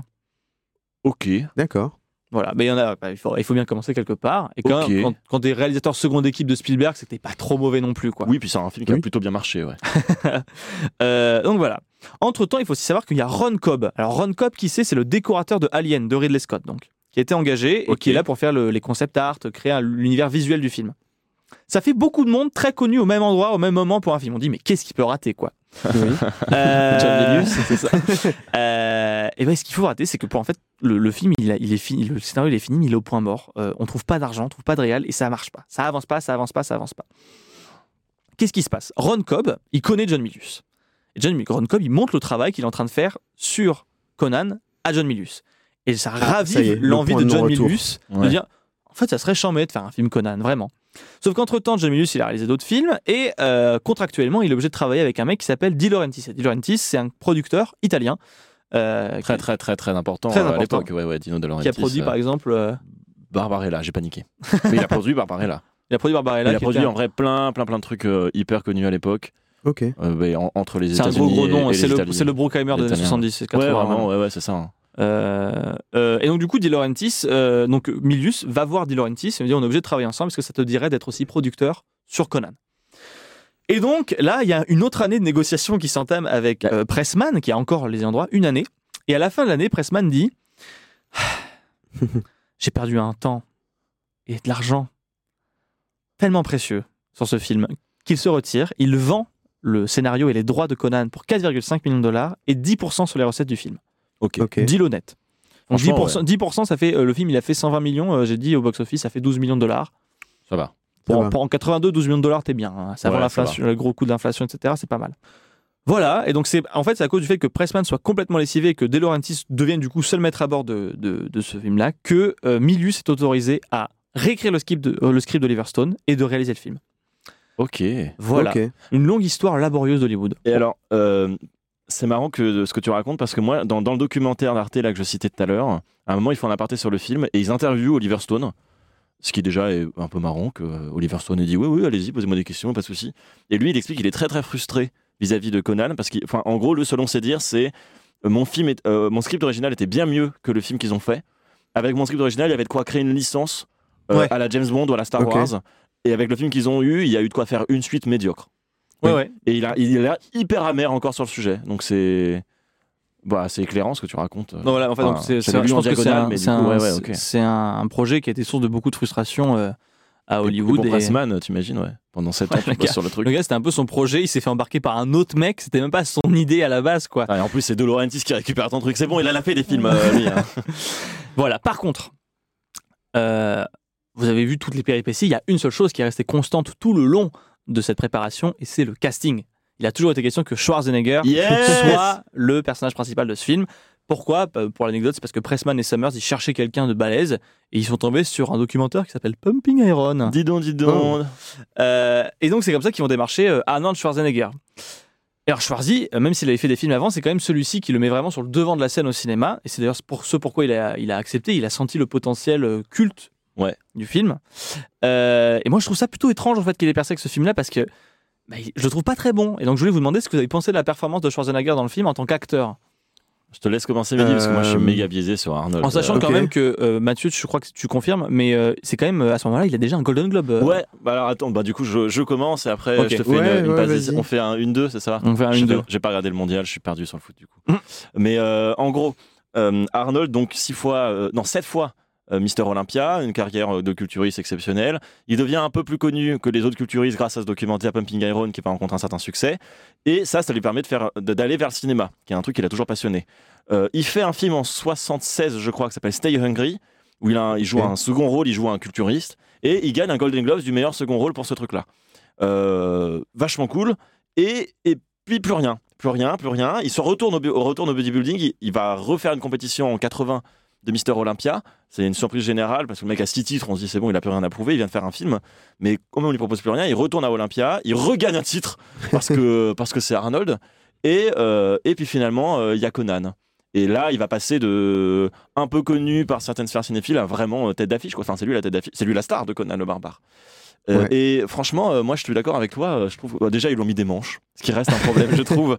Et non, mais au-delà des manches, en, en- en vrai, il- je trouve que son physique est pas du tout mis en valeur euh, dans le film. Enfin, le, le mec est quand même vraiment énorme et par rapport à la gueule des décors et tout, il a pas l'air si balèze que ça, je trouve. Non, non, c'est Euh, vrai. ouais. je- oui. Et, et- et c'est quand même étonnant, surtout à- à une époque euh, comme ça où. C'est vrai que quand on regarde par exemple des films qui ont eu lieu un peu plus tard, comme Terminator, où là vraiment on Ouais. sent qu'il est imposant. Mais même Predator, tu vois, dans Predator, alors qu'il est avec d'autres mecs bodybuildés, etc., il a l'air C'est vrai que Carl énorme. Weathers, c'est quand même un ancien joueur de football américain, il est ultra tanké dans Predator. et- Ouais. Et pourtant, tu vois, tu vois les bras de, de Schwarzy, mais pas que les bras. Enfin, tu vois, il est, il est- il est vraiment balèze. Et là, moins. Enfin, en tout cas, c'est moins visible. Bah, il y a Donc aussi déjà, il y le a- truc il y a ce de il problème-là porte pas de de- vêtements moulants. euh, Oui, mais là, il a son vieux ouais. pagne, etc. euh, Et, et- et non, mais au-delà, c'est quand même, c'est c'est symptomatique quand même. d'un- d'un- d'un- Enfin, c'est bizarre de, de caster un mec aussi balèze pour pas que ça soit utilisé dans le film. Et au-delà de ça, ouais, en termes de jeu, euh, bon après, ça a jamais été un, un grand déclameur euh, Arnold, mais euh, là. euh, il est vraiment pas à son prime. Enfin, Mehdi, du coup, euh, là, je te Moi, je je, fais le je- window quand même. hein. je- je voulais dire euh, le jeu d'acteur de- d'Arnold euh, existant. Il Hmm. Ah. existe. Ouais. Il est là, quoi. Enfin, voilà, il y a Conan le barbare, il est joué par Arnold Schwarzenegger. Et euh, est-ce qu'on parle de. euh, du chameau. Ouais, Ouais, faut parler du, du chameau. chameau. ouais. Ouais, il y a une Voilà, scène, il y a- il y une a une scène scène- marquante dans le film. une scène marquante, je me dis, qu'est-ce qui se passe Ouais, je, l'ai- je l'ai- je te l'avais dit en amont. euh, ouais, ouais, il y a... parce que c'est un truc qui se transmet. Moi, c'est alors je le salue parce que je sais qu'il nous écoute, c'est Jordan hein, qui m'avait dit, tu verras dans Conan le Barbare, il y a une scène trop bizarre avec un chameau. J'ai vu Conan le Barbare et je me suis dit, waouh, il avait raison, Jordan, elle est trop bizarre cette scène. Et du coup, je vous avais dit avant que vous voyiez Ouais. le film, Oui. vous verrez, il y a une scène- c'est une ma- faut passer la Faut malédiction. passer la Amis malédiction. auditeurs, dites à tous les gens à qui vous allez, qui, qui potentiellement vont voir Conan, faites attention au chameau. Elle est trop bizarre cette scène. elle est, elle est vraiment Mehdi, très si tu peux bizarre. nous la, la- nous la résumer. Et ben alors, c'est simple. Donc, il y a Conan qui arrive avec son, son pote Archer, il me semble, Ouais, dans Ouais. une, il descend Dans- d'une rue, dans une ville. dans euh, une ville où il y a le marché, où il y a des tas de gens qui Ouais, ouais. Et donc, euh, il y a beaucoup de monde, euh, et puis il y a des, des animaux qui sont là parce que c'est des animaux qui servent à transporter les marchandises. Donc, il y a un, un chameau, qui Ouais. le surprend un peu. et voilà, Ouais. qui, qui le surprend un petit peu. Et donc, euh, Conan euh, décide de, de mettre une, une énorme patate au chameau Non, mais faut savoir vraiment. et à elle le est- sonner en, en un seul coup. quoi. Ouais, il- et il meurt le chameau dans le dans, dans la Dans le digeste. lore, meurt- il Mais, meurt. mais le par chameau contre, à meurt l'éc- euh, instant. à quoi. l'écran, il y a Mister Olympia qui met une patate à un chameau. Il a vraiment side smash le chameau. Non mais ouais, c'est- c'est c'est très curieux cette scène. Et euh, enfin, voilà, voilà, euh, et ça, ça, ça résume bien le film, je trouve, cette scène. Le chameau, Schwarzy ouais. qui met une patate à un chameau. Ouais. c'est- voilà. Tu l'as trouvé comment toi en termes de jeu, euh, Pierre Oh, c'est plat. Non, mais de toute façon, moi, le- le- le- on parlera du vrai problème du film, à mon sens. Mais c'est vrai qu'il y a un gros problème de réalisation, mais pas du tout en valeur euh, ce qu'est Schwarzy en, termes, en tant qu'objet filmique. Ouais. Euh, mais aussi, euh, il y a un vrai problème de, de jeu, quoi. Il joue pas. Il... Voilà. Au moins, dans les autres films, ils arrivent à exploiter ce truc un peu euh, criard qu'il a de Come on, get to the chop ou des Ouais, trucs comme ouais. ça, où il y a vraiment une espèce de. Enfin, on, on le sent euh, puissant. Là, même pas. euh, Ouais, c'est vrai, c'est vrai. Il- Même il- la réplique que je citais tout à l'heure, Ouais, qui est quand il- même une bonne réplique. il déclame pas son Elle est texte, pas- etc. ouais, mais ouais. hein, il y a un truc quand même qui est là, c'est que me- bah, Schwarzy, il a des gros bras. Vous avez perdu tous vos muscles Absolument pas, non, non, non. Vous avez perdu tous vos muscles Absolument pas, non, non. Allez, vous Ouais. je veux vérifier. Oui, c'est dur comme du béton. Je- J'adore ce jingle, hein. vraiment, c'est mon, c'est vraiment, euh, c'est mon jingle et c'est mon jingle préféré par ailleurs. Euh, mes amis, j'ai décidé cette semaine de vous faire une chronique un peu plus personnelle que d'habitude. Voilà, je vous le dis, c'est un exercice sans filet dans lequel je me lance. Euh, vous l'aurez compris, je ne suis pas un grand fan de Conan le Barbare, le film. Oui. Par contre, son acteur principal, il a une place toute particulière dans mon petit cœur. Ah. Aussi, j'ai décidé que ma chronique de cette semaine allait prendre la, let- la forme d'une lettre ouverte Oh. adressée à Arnold. Oh. C'est très premier degré, sortez les violons ou passez de 5 minutes la chronique si vous êtes mal à l'aise. Parce que cette, cette semaine, je m'adresse à vous, cher monsieur Schwarzenegger. Schwarzenegger. Monsieur Schwarzenegger, je m'appelle Mathieu et je suis tout l'inverse de vous. Je suis français, j'ai 23 ans, j'étudie la philosophie et j'ai pour ambition de devenir critique de cinéma, scénariste et pourquoi pas un jour réalisateur. Vous, vous êtes autrichien, vous avez 75 ans, vous êtes formé en commerce et vous n'avez jamais eu la prétention de passer derrière la caméra. Jusqu'à très tard, je n'ai pas vraiment été ce qu'on pourrait appeler quelqu'un de sportif. Je ne sais pas d'ailleurs si ce qualificatif me va très bien. J'aime me dépenser, mais le sport est toujours ce qui saute en premier lorsque je dois faire de la place dans mon emploi du temps. Si je fais une petite soixantaine de kilos pour 1m80, ce n'est pas qu'une question de génétique. Tandis que vous, de votre côté, euh, c'est par le sport que tout a commencé. Un sujet sur lequel nous nous, rejoignons- re- nous nous rejoignons par contre, c'est la politique. Mais nous nous y retrouvons dans le sens où, pour vous comme pour moi, c'est quelque chose d'absolument fondamental. Nous nous retrouvons aussi pour nous tenir à l'opposé l'un de l'autre. Là où moi j'ai le cœur à gauche, vous, vous êtes de droite. D'une droite raisonnée, résonante, mais de droite, en... de droite quand même. Euh, en termes de tempérament aussi, nous divergeons. Vous, vous êtes connu pour votre mental d'acier et votre esprit calculateur. Moi, disons que j'ai une certaine force d'esprit, mais je suis quelqu'un de plutôt sensible, hein, connu de mes amis, notamment pour mes tendances à la mélancolie. Messieurs, vous confirmerez. La seule chose sur laquelle nous nous retrouvons peut-être plus complètement, c'est sur notre aptitude à, pour vous comme pour moi, rire de nous, aborder la vie avec une forme de distance comique sur les choses. Récemment, ma copine disait de moi que j'étais quelqu'un de drôle mais sérieux. Je crois que c'est un des qualificatifs qui vous irait assez bien, monsieur Schwarzenegger. Nous ne sommes pas les mêmes, vous et moi. Vraiment pas. Et pourtant, vous savez, monsieur Schwarzenegger, lorsqu'on me demande de citer une personne qui m'inspire dans la vie, c'est votre nom que je convoque. C'est pas émouvant ça Peu, ouais. euh, Arnold, Un peu. vous êtes né le 30 juillet 1947 dans un petit village proche de Grasse, en Autriche. Votre père, un ancien nazi, à supposer qu'un- que ce soit quelque chose qu'on puisse un jour vraiment cesser d'être, préférait votre frère Meinhard. Ils mourront tous les deux au début des années 70. Pour votre frère, ce sera dans un accident de voiture en 71. Pour votre père, ce sera d'un AVC, un an plus tard. Vous n'assisterez aux funérailles ni de l'un ni de l'autre. Vous vous, vous expliquerez vis-à-vis de votre père en déclarant que son décès était survenu en pleine période d'entraînement pour une grande compétition de culturisme et qu'aller à l'enterrement, c'était renoncer à pouvoir gagner un titre pour lequel vous aviez déjà fait beaucoup de sacrifices. Victime de violences au sein de votre foyer, le culturisme fut votre porte de sortie. Vous n'alliez pas tout abandonner pour revenir à la case départ. Je le comprends, je le respecte.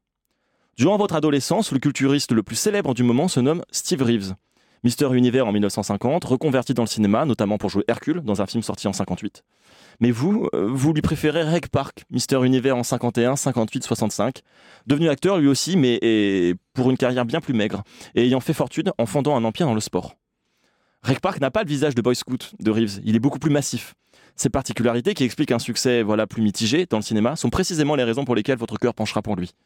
Votre ambition sera d'avoir une carrière similaire à celle de votre idole, dont le poster, de vo- euh, dont le poster dans votre chambre interloque votre mère, qui longtemps vous a cru homosexuel. Devenir culturiste, puis homme d'acte- puis acteur, puis homme d'affaires. Comme Rec Park, voilà votre plan. Devenir beau, puis célèbre, puis riche, voilà votre ambition. Pourquoi faire Pour partir le plus loin possible du cadre qui vous a vu naître, sans pour autant le trahir. Et on peut dire que votre plan a marché, que vous avez su vous hisser à la hauteur de vos ambitions. Vous êtes aujourd'hui la plus grande légende de l'histoire du bodybuilding. Du côté du cinéma, vous fûtes, et ouais, j'ai mis le verbe au passé simple, vous fûtes l'un des principaux visages du Hollywood des années 80 et 90. Quant aux affaires, euh, ça a si bien marché que vous avez fini gouverneur de Californie. Et tout cela sans jamais abandonner votre nom de famille. Il y a un mot dans ma langue que j'aime bien en ce moment. J'ignore comment il se traduit dans la vôtre. C'est le terme d'intransitivité.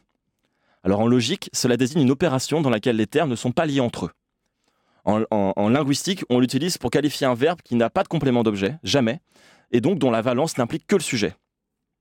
Dans la vie, l'idée d'intransitivité, c'est l'idée que vous n'avez pas à vous laisser définir par autre chose que par vous-même. On en trouve dans le- la philosophie de Nietzsche, dont le film Conan fit une lecture très droitière. On en trouve dans les discours d'émancipation individuelle de gauche. On en trouve dans le bodybuilding, dont la promesse folle, c'est, hein, le body building, celle de pouvoir sculpter notre corps selon nos désirs. Et on en trouve dans votre vie, ou en tout cas dans le récit que vous en faites. L'intransitivité- L'intransitivité est une notion que j'aime et qui vous qualifie assez bien. Au fond, il y a quelque chose d'absolument prométhéen chez vous, et c'est ça que j'admire. Voilà la raison d'ailleurs pour laquelle, ou en tout cas l'une des raisons pour lesquelles, je prends toujours autant de plaisir à voir vos films, y compris ceux que j'aime le moins, comme Conan. Voilà aussi pourquoi dans ma chambre d'étudiant, il avait un poster d'Arnold, interloquant mon père qui longtemps m'a cru homosexuel. voilà aussi pourquoi je prends tant de plaisir ces derniers temps à recevoir votre newsletter. Vous y donnez des conseils de vie, de musculation. Parfois aussi, vous y partagez des recettes de cuisine. Parce que ce n'est pas à votre âge que vous allez commencer à vous obliger à être là où on vous attend et à faire ce qu'on attend de vous. Monsieur Schwarzenegger, je ne crois pas que quand on veut, on peut. Mais j'aime bien l'idée que quand on veut, on devrait. Merci d'incarner cela à votre manière. Waouh. Waouh. Bravo, Bravo, Mathieu. une belle déclaration. Voilà, on dirait qu'il est mort hein, par contre. hein, quand- on dirait grave que je rends hommage à un mec dead, mais. Quand on veut, on devrait. Ça me fait quand même penser, comme tu le dis, que le film s'ouvre sur une citation de Nietzsche. Ouais, ce qui ne nous tue pas Nous rend plus fort. Plus fort, ouais. Qu'est-ce que cette euh, citation, mais aussi l'idéologie de ce film euh, vous inspire On dirait vraiment, euh, j'ai un peu parlé comme ça. Enfin, pas- pardon, mitaine. Qu'est-ce que cette euh, citation, mais aussi l'idéologie du film vous inspire Parce que mine de rien, c'est un film euh, qui se veut presque philosophique. hein. Ouais. Est-ce que Conan, finalement, ça ne serait pas une fable Et si oui, quelle morale on peut en tirer Ah, Mehdi, je t'en supplie. Mais hein. écoutez, moi je crois que euh, je crois que la morale elle est très très claire et elle tient en une phrase. Euh, tuer ses ennemis, les traîner par terre et entendre les lamentations de leurs femmes. C'est vrai. Je crois que Ouais. si c'était une fable, euh, en tout cas, euh, moi ce serait la seule morale euh, que je retiendrais de ce film. hein. Bah, En vrai, la, la vraie morale, c'est celle qui est dite au début. hein. C'est là l'idée que t'es fort, tu t'im- t'imposes par toi-même, et puis, euh, puis voilà. Je trouve qu'il y a une ambiguïté en vrai qui est. euh, là, vous avez vu, je passe au mode sérieux. Ouais. Il y a une ambiguïté que je trouve intéressante dans le film parce que en soi, c'est cette. euh, Bon, on, on- faut le dire, on- on- parce que parlons de l'éléphant dans la pièce. Nietzsche, il a grave été récupéré par les nazis. oui. Hein, et euh, et d'une manière générale, quand quelqu'un vous dit qu'il est nietzschéen, il y a une chance sur. Non, il y a deux chances. su- Il y a huit chances sur neuf euh, qui soit f- fasciste en fait, hein, parce que souvent c'est récupéré par les fascistes. Alors même que Nietzsche euh, euh, trouverait sûrement que c'est une aberration d'être fasciste parce que c'est trop bizarre d'avoir un leader, euh, un guide, what the fuck. Euh, et, et dans le film, il y a cette ambiguïté là de, de ouf. hein, c'est quand même la puissance pour s'affirmer, machin. Et en même temps, moi je trouve un peu fascinant que je l'ai dit, moi il y a une scène dans le film que j'aime vraiment bien, premier degré, c'est la scène de fin. La scène de fin. J'aime bien l'idée que il vient, il tue le chef, euh, il tue le meneur, il jette sa tête dans la foule. La foule se disperse et après il y a cette femme qui se met à genoux devant lui et la relève. Euh, L'air de dire, euh, je suis pas là pour être un chef. Je suis pas, je suis, chacun euh, suit son chemin. Est-ce que c'est alors ça c'est une scène qui a été rajoutée par Milius pour le coup et Ouais, c'est la parce que vraie c'est- scène qu'on peut considérer véritablement Nietzscheenne en fait euh, dans la lecture. Ouais, moi je trouve en tout cas. Et, et- et- mais Milius, il a une ambiguïté quand même. Enfin, il est compliqué comme gars, mais il y, a- il y a un truc. Euh, un art de droite, euh, je sais pas ce que ça veut dire en, en vé- en vérité, à part Clint Eastwood qui. Pour moi, est le seul mec qui a le droit de dire un art de droite. Ça va. mais euh, je sais pas trop ce que ça veut dire. Mais si ça devait dire un truc, ça, devrait dire, ça voudrait sûrement dire ça. C'est-à-dire que c'est quand même. euh, c'est c'est les- c'est- c'est la, la- la- la force. Et, et tant pis si on conserve l'ordre euh, en place. Donc tant pis si c'est les hommes. euh, euh, L'important d'une c'est certaine classe l'autoconservation et la dignité de soi. euh, euh, mais en même temps, il y a ce truc euh, individualiste euh, Mhm. et, et aussi au sens large, parce que tu vois, cette femme, à la fin, euh, euh, il, il la- il la libère, et pas seulement pour devenir un nouveau chef, pour, lui, pour qu'elle, elle, elle suive ça pour son propre chemin. C'est vrai que c'est assez bizarre cette, cette scène de fin, enfin, ce que ça traduit dans l'idéologie euh, de John Milius. Ouais, ouais. C'est c'est vraiment. euh, alors, on a Conan qui tue le, le gourou de la secte, donc il tue Dieu. Ouais, Dieu est mort à la fin. Dieu est mort. Oh là là, Nietzsche ou quoi Et, euh, Et Nietzsche. et alors, d'un d'un coup d'un seul, euh, des, des centaines de personnes qui étaient complètement euh, omnibulé par ce omni- mec. om- ouais. omnubilées par, euh, par cette figure, d'un seul coup, ça y est, ils arrêtent d'y croire. Ouais. Ils- C'est bon, c'est fini. En fait, ça traduit vraiment cette idée un petit peu que euh, tout le monde, tout le monde euh, réfléchit de manière, euh, de manière calculée. Ouais, C'est-à-dire, oui, c'est oui. pas de leur faute. Ils, ils- ils croyaient à des mensonges parce qu'ils voyaient que le, le type était immortel. Mais euh, c'est parce que euh, dans ce qu'ils ont vu et ce qu'ils ont constaté, ils ont fait ce calcul de Ah, j'ai vu ça, donc ça doit être vrai, donc je vais croire ça. Et une fois qu'on leur prouve que c'est faux, ils arrêtent d'un seul coup. Ouais. C'est assez bizarre. Il y a vraiment aucun. Aucun affect. euh, Aucun profond, affect ouais, ouais, ouais. profond. Ouais, la foule se disperse sans faire de scandale. On euh, genre, n'entend font, pas ah, de cris. Non, euh, et puis ils ont l'air déçus, quoi. Genre, Ah, Ouais. oui, parce que même, il y a, il y a les- c'est quand même euh, une bonne idée visuellement, même si c'est pas très bien réalisé, mais ouais, y a les les- flambeaux. Ouais, euh, voilà, il y a les grands flambeaux pour la so- Et puis là, du coup, bah, bah, ils l'idée étaient tous reprise leur torche, par euh, Game of Thrones à un moment. euh, Ah, ok.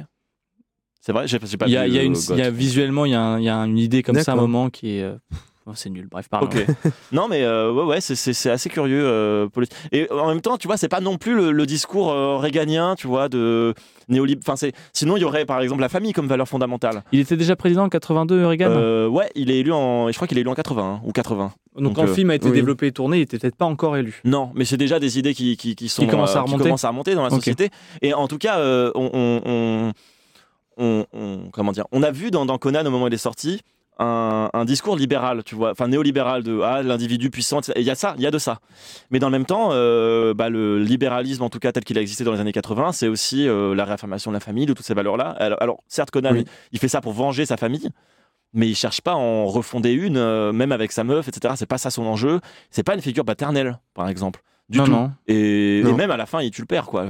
Enfin, pour, pour la Littéralement, foule, hein. c'est. Donc oui, d'ailleurs, oui, le mec lui dit, lui fait une Le- larme le, d'or. le- le père Du lui coup, dit, à- euh, à- enfin le, le- pardon, bah, vas-y. le- le- le- oui, le personnage lui dit qu'il est son fils puisque finalement si Conan est devenu ce qu'il est, c'est grâce à lui. hein, grâce à son au trauma, le fait qu'il ait tué Ouais. ses parents et tout. Ouais. Et euh, ouais, donc Et Conan littéralement le il tue le décapite, père à ouais. la fin. Ouais, Ouais, ouais. mais dis, t'allais dire Euh, quoi non, mais à ce niveau-là, c'est plus une figure euh, néolibérale, c'est une figure nietzschéenne. euh, cette Ouais, vraiment. figure héroïque de Vra- vraiment, ouais, pour le coup. euh, prophétique. euh.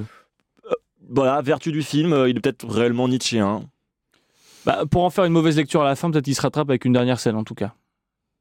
De quoi la, la scène en. La dernière scène euh, rattrape tout, enfin le, tout le reste du film et pas profondément. Ah oui, oui, tu euh, parles de la scène de, de, de, de- fin, oui, celle ouais, de- je sais euh, pas, la, non, oui, oui. la dernière scène euh, Ah, rattrape. ça, ça, le chameau quand même. Ça, elle- le chameau, Oui, voilà. euh, on voit tout- tous les enjeux idéologiques, toute la philosophie. Moi j'étais dans Zarathustra, quand il frappe le chameau, je pense que c'est un symbole. Il y a le lion dans Zarathustra et il y a seulement le chameau euh, à un moment, non Je sais pas. Je sais pas, je l'ai pas lu.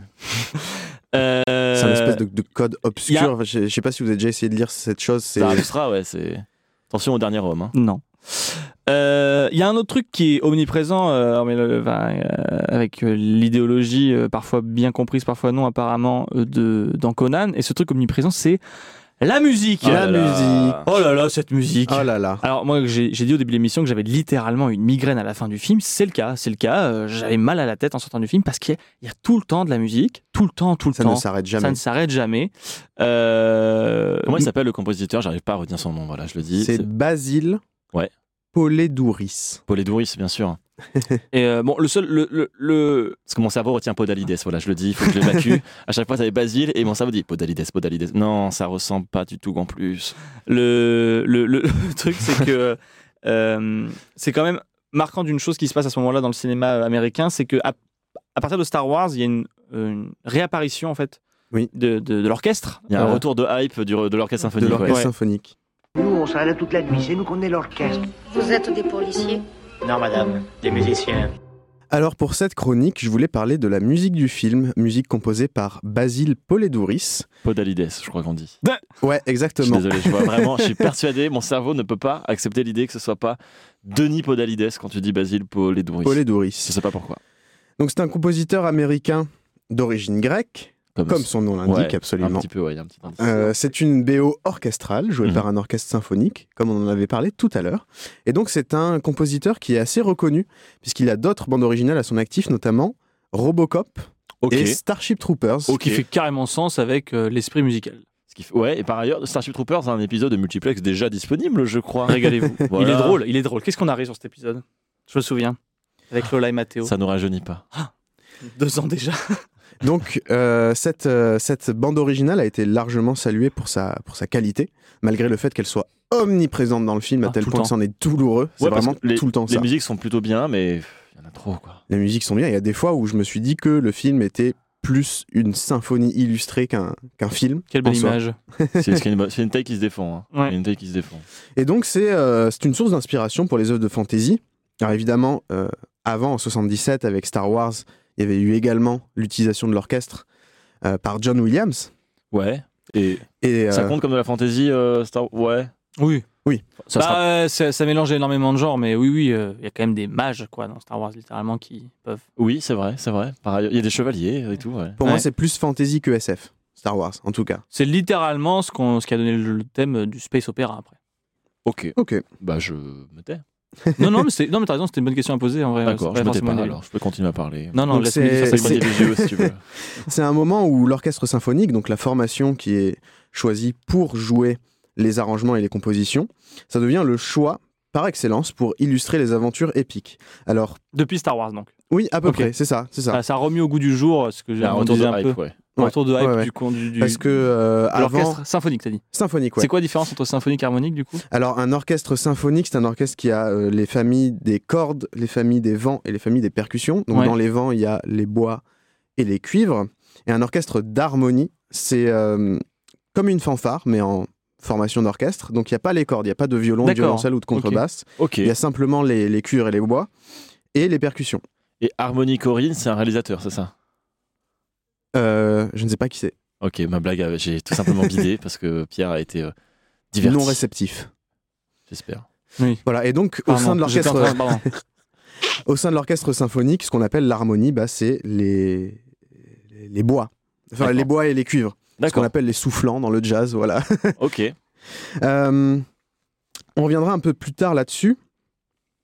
Euh, et donc, euh, il y a euh, bah, toute l'utilisation de l'orchestre. On retrouve également l'utilisation des chœurs dans la BO de Conan, Ok. notamment dans le morceau qui s'appelle The Gift of Fury. Euh, Il y a eu l'utilisation des Chouette chœurs titre. pour rendre ça encore plus, équi- encore plus épique, où il n'y en a pas forcément dans les, les orchestres qui jouent des symphonies classiques. hein. Euh, Donc, euh, ce qui peut paraître en décalage avec euh, la BO orchestrale, c'est que euh, la majorité des œuvres de fantasy Mhm. se déroulent dans des mondes moyenâgeux ou, enfin moyenâgeux médiévaux plutôt, ou antiques, ou en tout cas avec un décor, Ouais. même si c'est dans le monde fictionnel, un décor qui est de l'Antiquité ou du Moyen Âge. Par exemple, Conan le Barbare, c'est un décor de l'Antiquité. Donc tu dirais que la musique elle est presque anachronique en fait. euh, Exactement. Parce que l'orchestre euh, symphonique, tel qu'on le connaît, il a commencé sa formation au XVIIIe siècle, à la période classique. Ok, Et ouais. donc, ce c'est qu'il faisait- vachement récent comparé au. Absolument. Ce qui, ce qui faisait sa différence par rapport aux orchestres ou aux formations musicales précédentes, c'est que c'était la première fois qu'il y avait deux instruments par pupitre. Alors qu'est-ce que ça veut dire C'est simple, à, l'ép- à la période baroque, Tard l'époque, ouais. tard l'époque évidemment, euh, quand on voulait jouer un, Ah, le baroque. quand on Ah. voulait jouer une pièce euh, pour tant d'instruments, eh ben, il y avait chaque instrumentiste qui venait jouer sa voix. Dans l'orchestre symphonique, il va y avoir plusieurs voix du même violon. Oui, pour euh, mettre plus de puissance et plus Exactement. de volume dans le. Ok. Ok. Exactement, donc Ok. vous allez avoir... euh, Donc ça, vieux- ça date de. ça date de, de le- de la formation, de l'apparition de l'orchestre classique, c'est ça. Ok. Vous avez le violon 1, il n'y a pas qu'un seul violon qui fait ça, il y a euh, tout le pupitre qui fait ça. Le pupitre, c'est le, le- les... Le nombre de violons qui est attribué à C'est- une partition. Ouais, tout à fait. Ok. C'est euh, les, les, Ah, une partie euh, de partition. les- les musiciens, ouais, tout à- c'est les musiciens qui jouent la même voix, en fait. Ok. D'accord. Et donc, à Ok, l'époque... Ce qui euh, explique vraiment, euh, je viens de comprendre un truc Voilà. immense sur euh, ce qu'on appelle la musique classique. Ça fait, ah, c'est pour Tout ça qu'à à partir fait. d'une telle époque, tu dis c'est plus pff, puissant. euh, Bah ouais. Exactement. Et à l'époque de, de Mozart et de Haydn, c'était deux, deux instruments, euh, deux, euh, oui, deux musiciens par pupitre. Et donc, effectivement, ça a comme ajouté une nouvelle dimension musicale dans le volume Ouais. qui n'avait jamais été vu précédemment, enfin, jamais entendu précédemment. Il faut se dire qu'à l'époque, quand on entendait un orchestre jouer, c'était vraiment, vraiment très fort. Et ça rajoutait une profondeur dans le son, avec en plus progressivement les percussions qui sont apparues, avec les timbales, etc.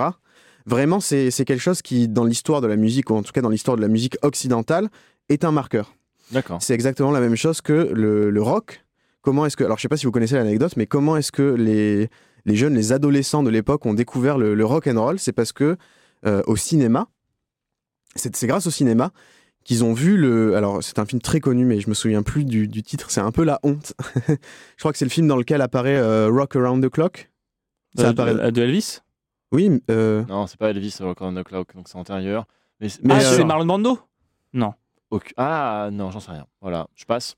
On passe. On, On passe. Passe question On est suivante. mort. Euh, voilà. Joker. J'ai per- Mais- Là, clairement, j'ai perdu au 12 coups de midi. J'ai un peu la. honte, tu vois. Mais en tout cas, c'était une époque où il n'y avait pas encore la distorsion sur les guitares et toutes ces choses-là. Ouais. Et en fait, entendre cette musique au cinéma, ça a permis de l'entendre à un volume très fort. Et donc, ça a donné la dimension. Ah, ok, c'est ça qui rend cette musique cool. Et c'est pour ça Ah. qu'après, les, les- les musiciens ont commencé à jouer cette musique à un volume élevé. C'est pour ça qu'on associe le rock et tous les sous-genres qui sont associés à un volume très élevé. Ok. C'est grâce à ça. Euh, donc voilà. Et j- j'ai une Oui. question juste, mais je veux pas niquer le rythme de ta, chro- de ta chronique. Est-ce Ouais. que le fait qu'il y ait du. C'est vraiment pas pour faire chier, c'est pas du tout parce que c'est ma marotte, mais c'est aussi parce que c'est ma marotte et c'est aussi pour faire chier. Ouais. Est-ce que le fait qu'on associe fantasy et au, au orchestre symphonique, ça, ah, c'est un pas un peu la faute à Wagner Euh, en partie, en partie bah, notamment quand je parlais des chœurs, Ouais. euh, l'utilisation de la voix. Je veux dire, euh, Wagner a écrit euh, de l'opéra, des opéras épiques. Ouais. Et, Et donc- justement, euh, qui se situe dans des univers avec des mythes, des références à- au Ouais. folklore euh, Absolument, germanique, euh, absolument. Donc, saxon. C'est c'est vraiment euh, la, la, combinais- la combinaison de ces deux mondes-là qui a un petit peu créé l'esthétique le, l'esthétique de, la, de la musique de, de fantasy qu'on connaît aujourd'hui. Et donc, c'est vraiment cette richesse de l'orchestre symphonique, avec en plus tous les codes qu'on connaît des romantiques et de Wagner pour euh, rendre tout encore plus épique, encore plus. Voilà, c'est quelque chose qui est vraiment un code qui se retrouve dans le monde de la fantasy aujourd'hui. Et donc, ça paraît absolument pas anachronique quand on regarde une œuvre de, de fantasy et qu'il y a des orchestres de symphonie qui jouent, euh, qui jouent derrière.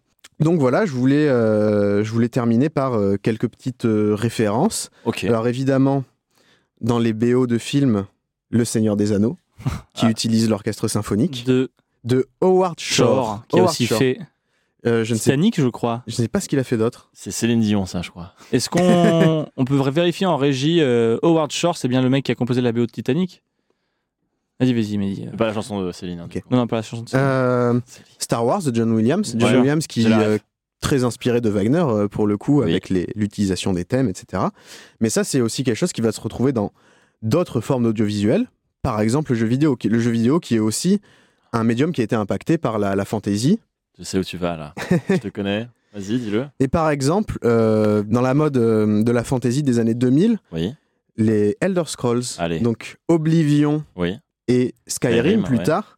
Donc euh, les deux thèmes, on- les, vous connaissez les thèmes principaux. Alors si vous les connaissez pas, allez les écouter puisqu'ils sont, ils sont plutôt très très cool.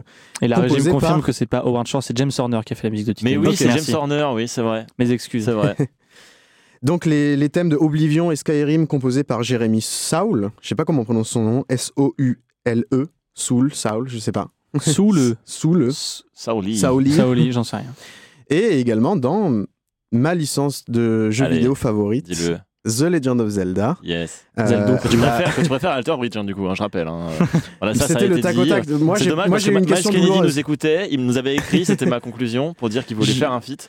Pour je ma voulais dire non prochaine parce que je chronique, n'aime pas trop sa voix, mais du coup là, c'est pour sûr, ma il viendra prochaine chronique, je ferai une lettre ouverte à Miles Kennedy en, Chiche. en m'exprimant. pas. euh, Chiche, mec. Non. Chiche. si c'est hors sujet, c'est non. Ah. si c'est un peu dans le sujet, C'est non. Et donc la sortie à l'époque en 2011, bah d'ailleurs la même année que Skyrim, sortait le jeu euh, Zelda Skyward Sword qui a été en grande partie vendu pour avoir une BO, euh, une BO orchestrale. Donc il y avait plusieurs compositeurs sur le coup. Ils Oh, ont wow. vraiment composé des thèmes euh, vraiment vraiment très très cool. Ils ont fait un, un boulot de fou. C'est vrai qu'il y a une OST très. cin- C'est le seul Zelda que j'ai joué. C'est très Ouais. cinématographique, euh, le- la bande originale. Absolument, absolument. Et, euh, et donc euh, voilà, écoutez les thèmes, écoutez le thème euh, Ballad of the Goddess. C'est celui qui a été utilisé pour vendre le jeu. C'est un petit peu le thème principal du jeu.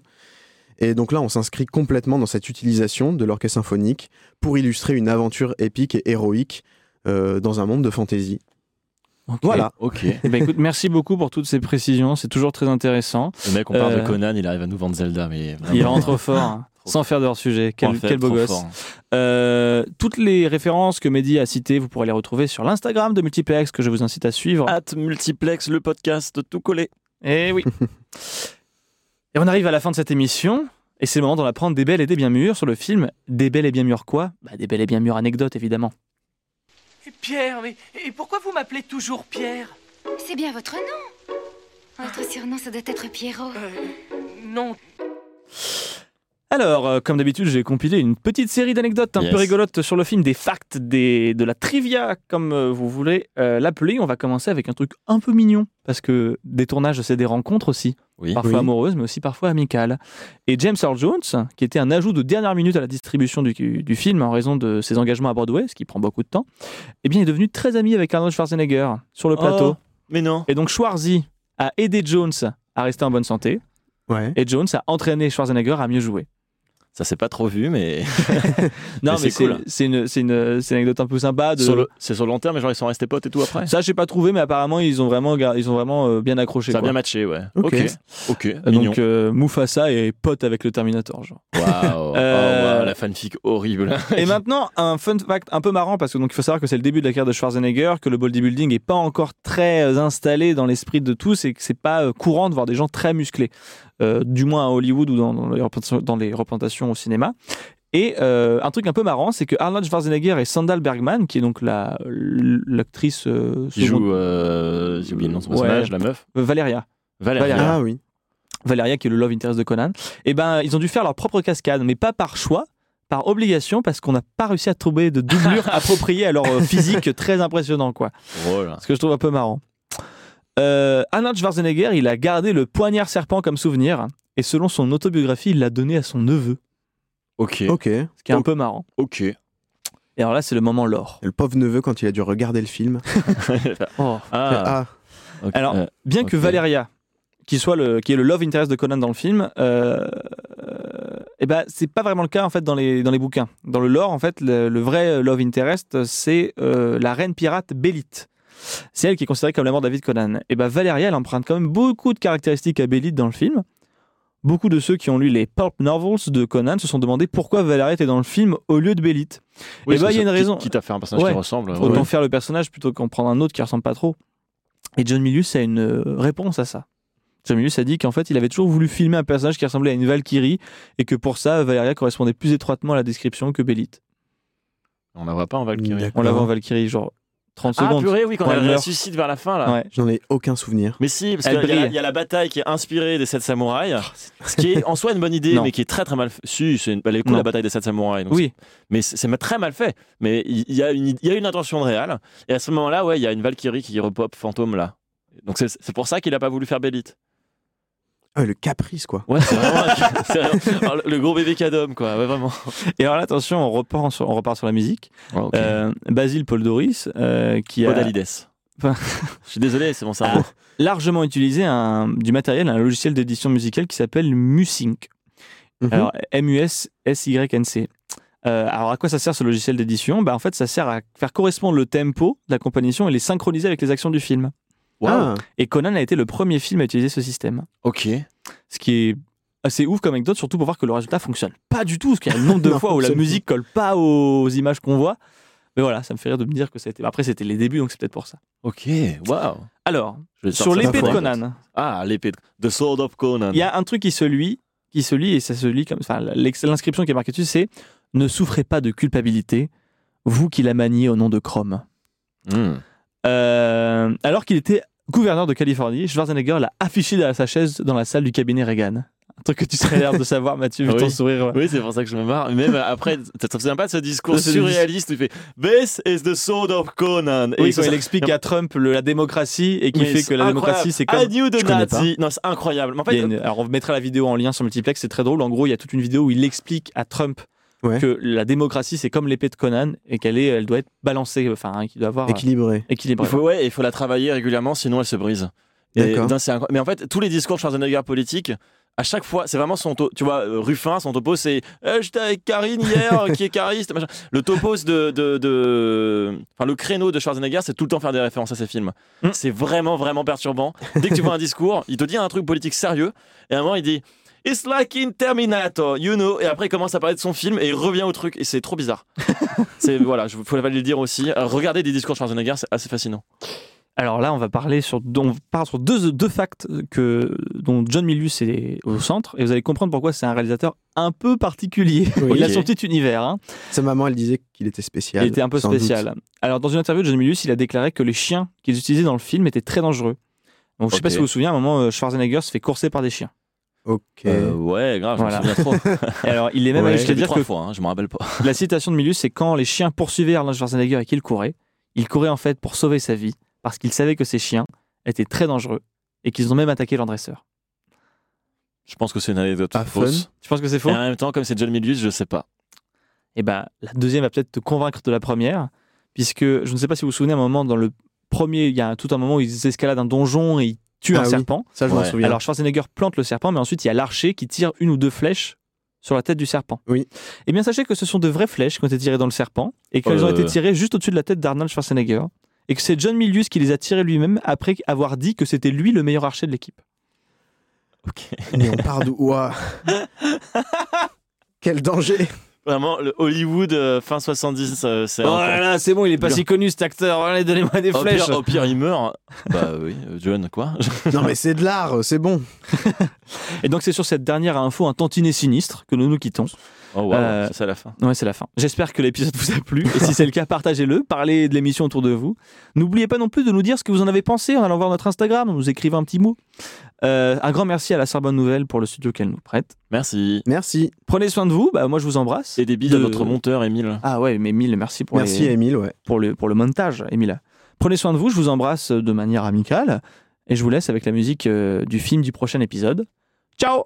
Ciao. Bisous. Bisous.